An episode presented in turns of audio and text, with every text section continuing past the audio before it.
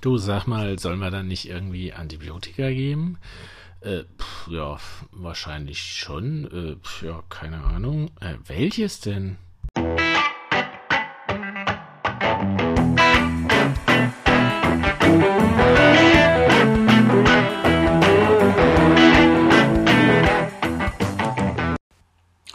Herzlich willkommen zu einer neuen Folge des Kochbuchs Anästhesie, der Podcast für Anästhesisten von Anästhesisten.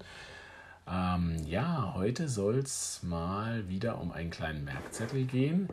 Ähm, ich liebe Merkzettel. Ich glaube, das ist mittlerweile auch irgendwie äh, allen hier, die hier regelmäßig zuhören, äh, klar geworden.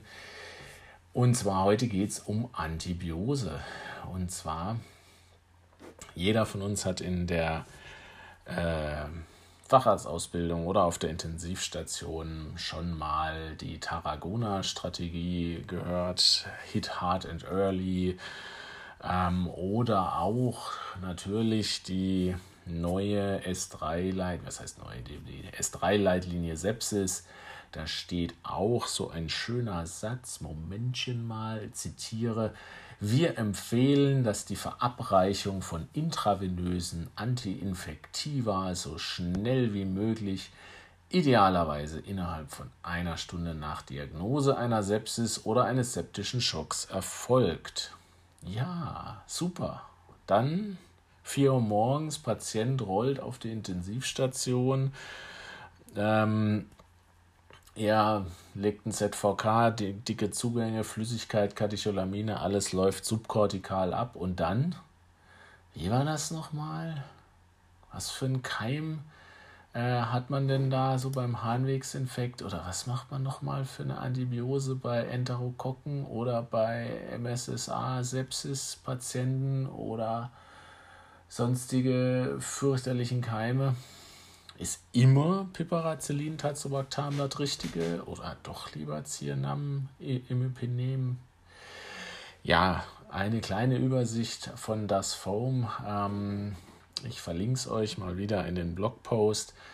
Geniale Sache, da ist quasi, da könnt ihr euch das ausdrucken oder auf euer entsprechendes Smartphone laden ähm, oder bei euch äh, auf der Intensivstation an die Arzttür nageln.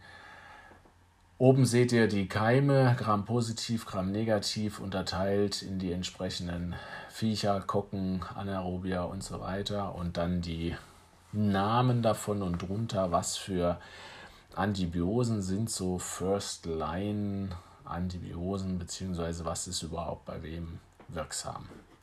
Und das alles total schön farbig markiert. Ich meine, jeder von uns kennt diese Tabellen irgendwie, aber ich weiß nicht, ob es euch auch so geht. Die meisten Tabellen, die sind irgendwie so einfarbig und so riesig, dass man irgendwie erstens eine Lupe braucht und zweitens irgendwie dann doch immer in der Zeile verrutscht. Bei der Karte ist es einfach schön farbig markiert, schnell zu finden.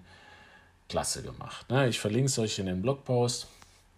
Vielleicht hilft es dem einen oder anderen äh, im Nachtdienst oder vielleicht auch im Tagdienst. ähm, ja, das wäre es mal wieder für diese Woche.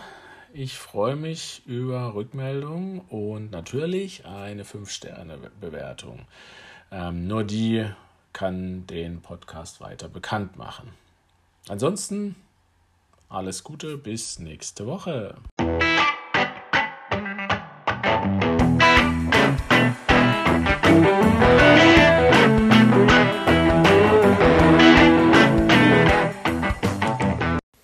Wir wenden hier bei diesem Podcast größte Sorgfalt an, um korrekte Informationen rund um die Anästhesie zu geben. Dieser Podcast ist nur an medizinisches Fachpersonal gerichtet. Allerdings sind wir nicht immun vor Fehlern und übernehmen keine Gewähr für den Inhalt des Podcasts und dessen klinische Anwendung. Jeder ist für sein Handeln selber verantwortlich und wir empfehlen diesen Podcast nicht als einzige Grundlage für die Behandlung von Patienten zu verwenden.